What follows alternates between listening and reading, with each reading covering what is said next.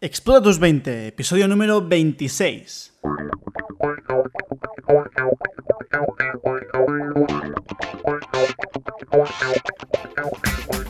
Muy buenas a todos y bienvenidos a un nuevo episodio de Explora tus 20. Hoy, número 26. Estoy solo, estoy solo. Guillem y Maggi me han abandonado. Hoy se han olvidado de venir y he dicho, yo lo voy a grabar igualmente porque toca, toca gestión financiera. Y además, hoy vamos a hablar de un aspecto muy importante de la gestión financiera y es que por primera vez os vamos a desvelar una de las muchísimas posibilidades que hay de distribuir vuestra cartera. Siempre hablamos de la distribución de cartera, distribución de cartera. Bueno, pues hoy ponemos datos eh, sobre la mesa y hoy vamos a sugerir una cartera, ¿vale? Vamos a coger por ejemplo, como ejemplo mi propia cartera. Con lo cual, pues voy a abrir el Excel. Esto es algo que yo recomiendo muchísimo. De hecho, Guillén también os lo, ha recomendado en algún podcast. Estaría súper bien si tuvierais un Excel, no solo de gastos e ingresos, que eso va muy bien, también para mantener un cierto orden y que no se te vayan las cosas de madre, que esto suele pasar en verano, nos ha pasado este verano a nosotros, al menos a mí. pero sobre todo también para bueno, saber en todo momento cuánto dinero tienes, cómo lo tienes distribuido, qué puedes tocar, qué no puedes tocar, ¿vale? Lo que se llama liquidez o el dinero que o el otro dinero que sería el inmóvil, el que está inmovilizado, el que está invertido, ¿vale? Y hoy pues, pues vamos a hablar un poquito de, cómo podría ser una cartera eh, ideal, ¿vale? Primero, cuando hablamos de distribución de cartera estamos asumiendo que vamos a invertir. Y algo que se debe eh, decir siempre antes de invertir hay que haber ahorrado previamente. Siempre hemos hablado y muchas veces ya hemos hablado del concepto de fondo de emergencia, esos gastos que tú tendrías durante seis meses cubiertos, los tienes que tener cubiertos. Quien es más conservador pues puede decir hasta un año, pero sería pues en caso que te quedes en el paro o eh, que tengas una emergencia o que se te estropea la lavadora, pues ese dinero puedes acceder a él, pero si no se da uno de esos casos, pues no puedes acceder a ese dinero para pagarte un viaje, por ejemplo. Con lo cual eso es un fondo de emergencia. Una vez tenemos ese fondo de emergencia, sea la cantidad que sea, cada uno tendrá su cantidad, pues si alguien tiene que estar alquiler, pues será superior, si alguien está viviendo en casa a sus padres, que entre los 20 y los 30 aún es bastante frecuente, pues mira, ese fondo de emergencia va a poder permitirse un fondo de emergencia un poco inferior y a partir de ahí ya podremos empezar a invertir, ¿vale? Con lo cual, el fondo de emergencia es algo que no, no contemplamos dentro de la distribución de cartera, va aparte, entonces ahora hablamos de la distribución de cartera. Antes que nada, esto no es para nada una recomendación de inversión para vosotros. Yo os expongo mi caso, tampoco digo que sea el mejor. Estamos aprendiendo, de hecho, la, voluntad o el objetivo de este podcast es ir documentando cómo vamos aprendiendo. En este caso, pues durante la década de los 20. Cuando lleguemos a los 30, ya diríamos explota tus 30, pero ahora, como estamos en la década de los 20, pues vamos a hablar de explota tus 20. Vamos al lío. Una parte sí o sí, o lo primero que hay que tener en cuenta es cuánto riesgo voy a asumir. Y el riesgo que vayamos a asumir va a depender sobre todo, a ver, fundamentalmente la tolerancia que tengas al riesgo. Eso quiere decir, a ti que estás escuchando este podcast, ¿qué pasaría si mm, de un mes, pues de febrero a marzo, pum, pierdes un 50% de tu capital? ¿Cómo te sienta eso?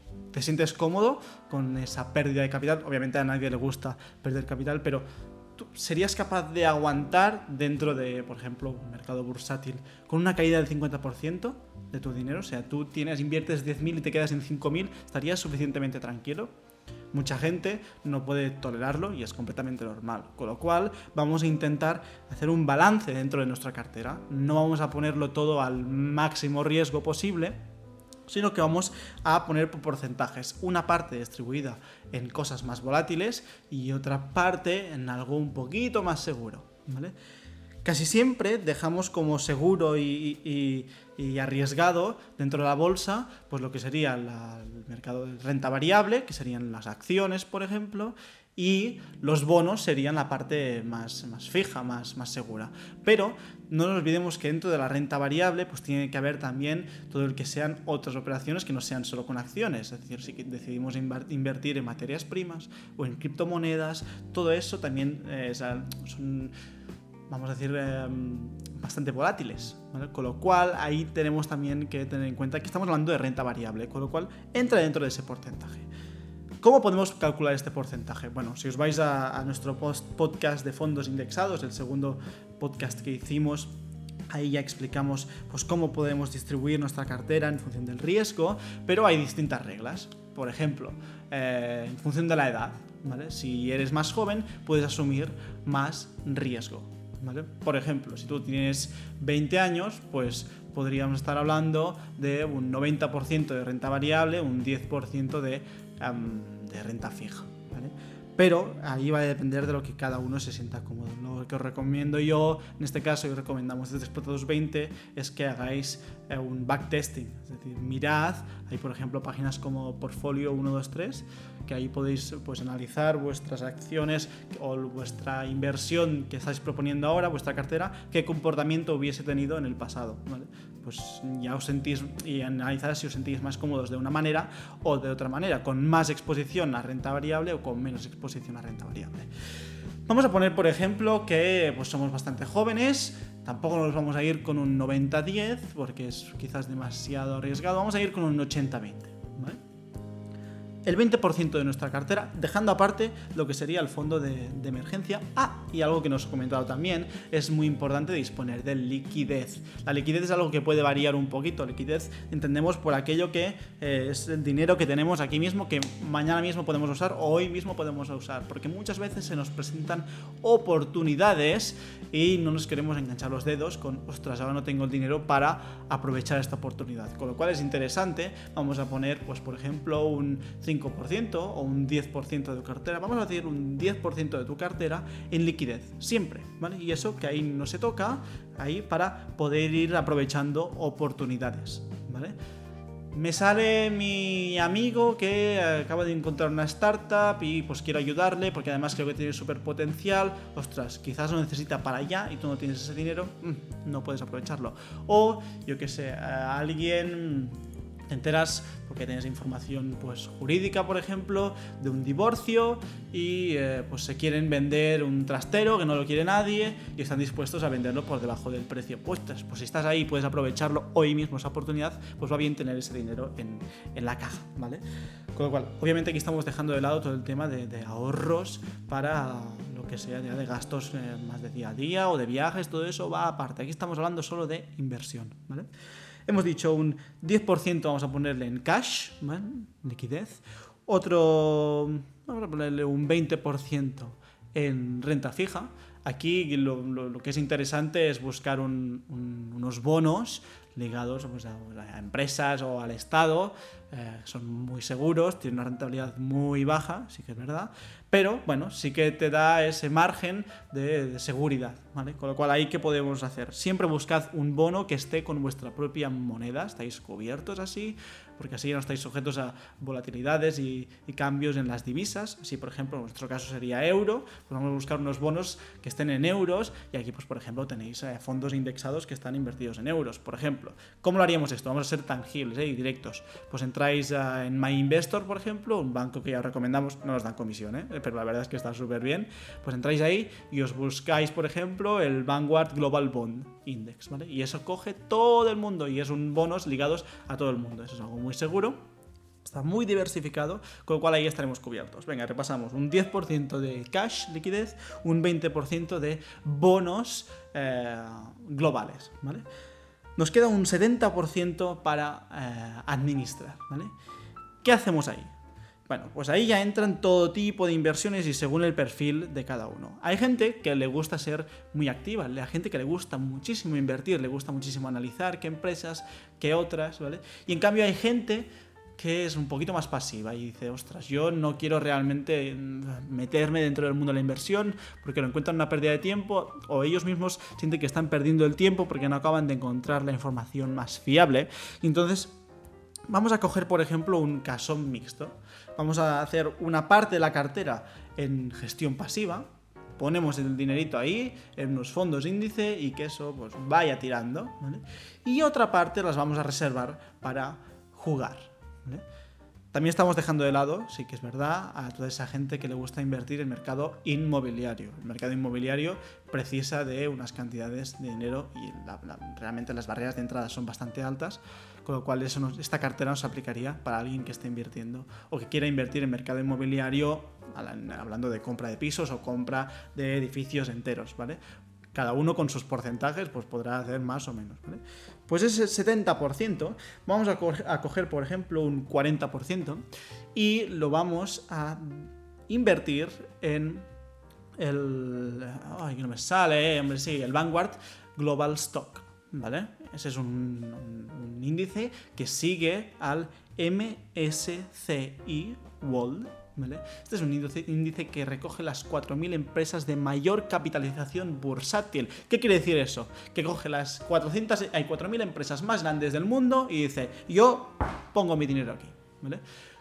Eso es muy positivo porque quiere decir que siempre vamos con los más grandes, con los mayores, que acostumbran a ganar siempre.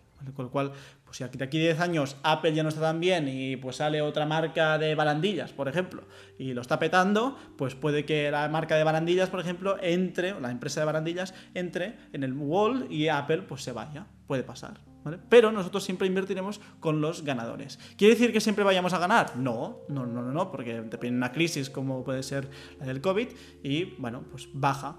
Pero más o menos está estudiado que este índice pues, tiene un 6, un 7% de rentabilidad anualizada, que no está nada mal. Si os acordáis del, del, podcast que hicimos de fondos indexados con la clave para ser millonarios, hablamos de un concepto que era el interés compuesto. Pues bien, un 6-7% con interés compuesto, en unos cuantos años te puedes llegar a hacer millonario, ¿vale?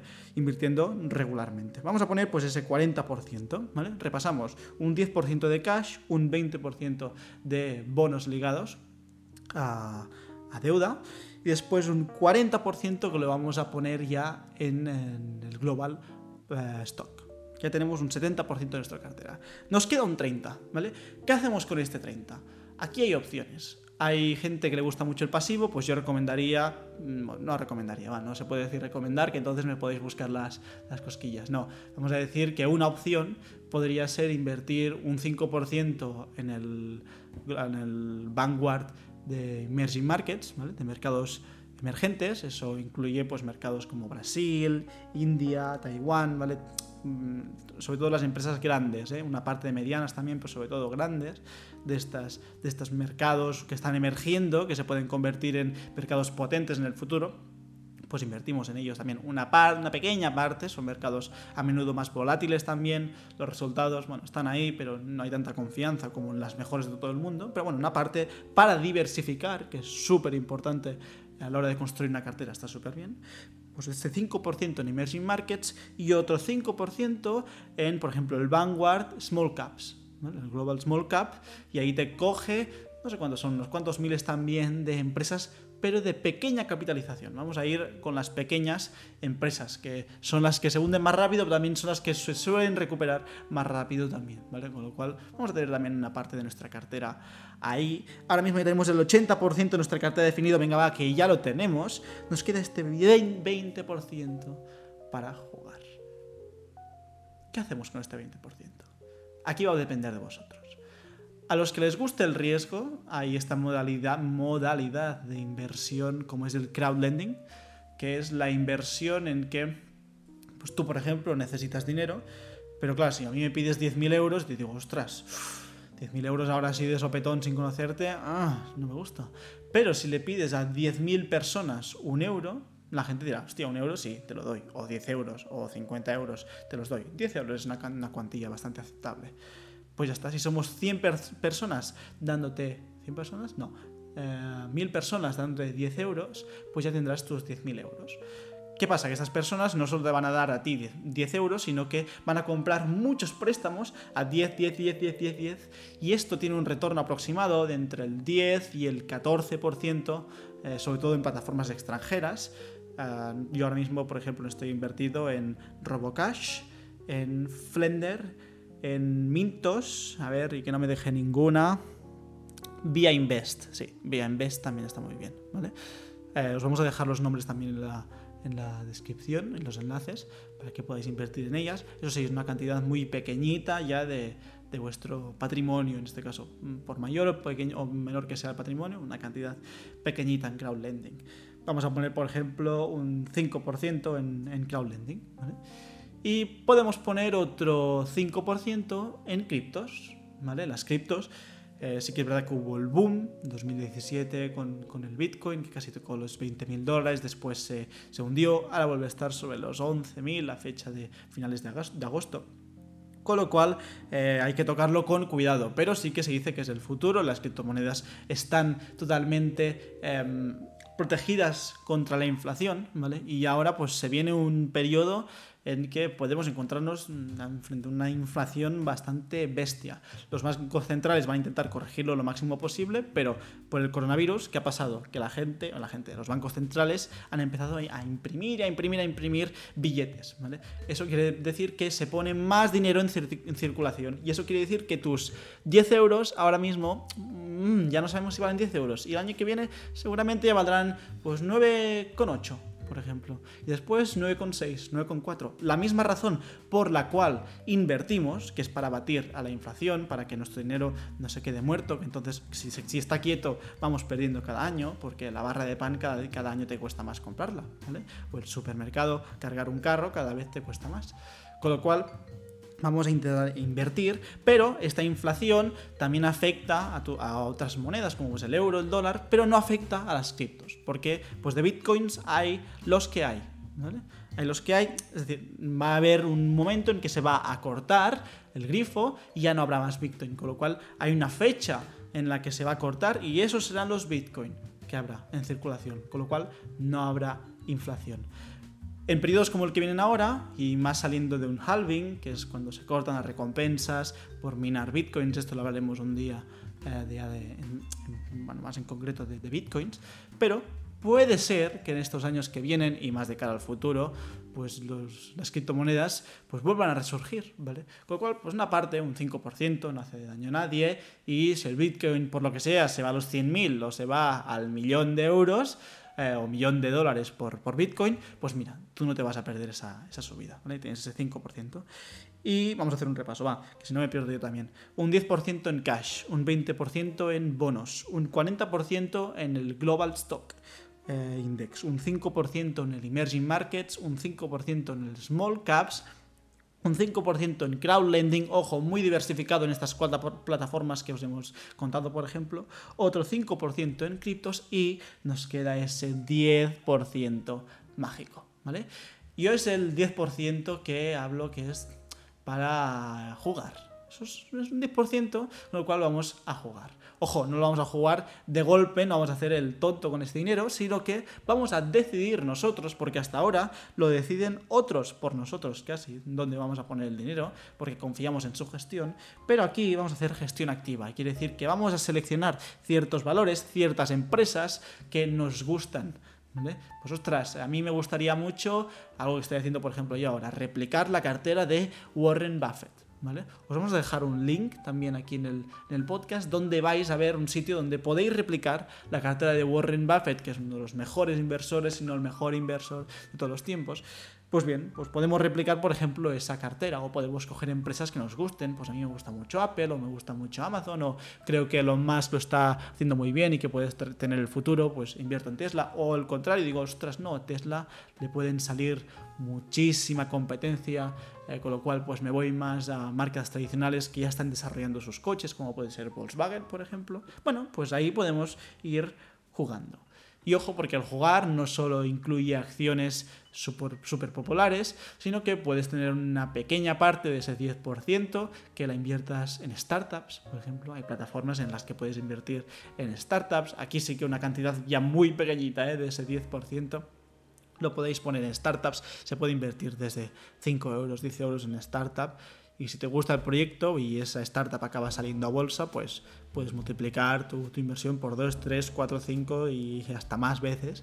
Pero sí que es verdad que muchas startups pues, no llegan a buen puerto, porque son startups, porque están empezando, están validando el modelo, modelo de negocio, con lo cual, bueno, pues invertir en ellas tiene su riesgo añadido.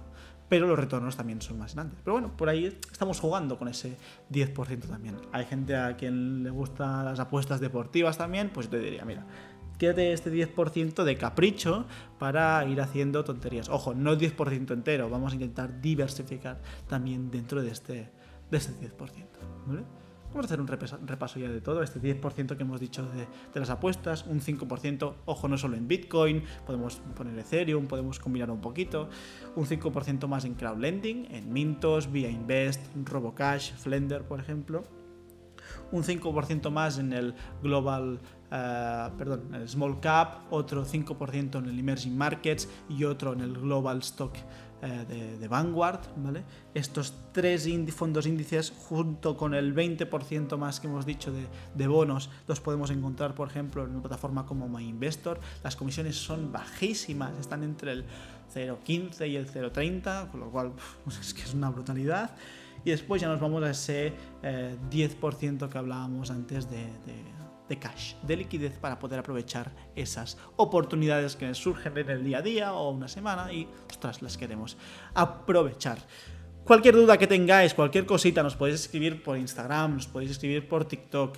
Eh, de hecho, me gustaría empezar también una pequeña sección en que, si queréis, yo os puedo asesorar un poquito, eh, me explicáis pues eh, cómo estáis invertidos ahora mismo o si pues, quisierais empezar a invertir, os puedo pues, asesorar un poquito pues cuáles son los, los pasos que, que podríamos eh, dar. No lo haría yo personalmente, pero sí que me podéis preguntar y os puedo resolver algunas dudas dentro de lo que sé. Recordad que esto es un proceso un poquito de documentación que estamos haciendo, vamos aprendiendo, pero sí que es verdad que en, en materia de inversión ya llevo unos años en este caso, así que cualquier duda que tengáis nos podéis escribir por TikTok, nos podéis escribir por Instagram y yo ya pues eh, os iré respondiendo las posibles dudas, que tengáis.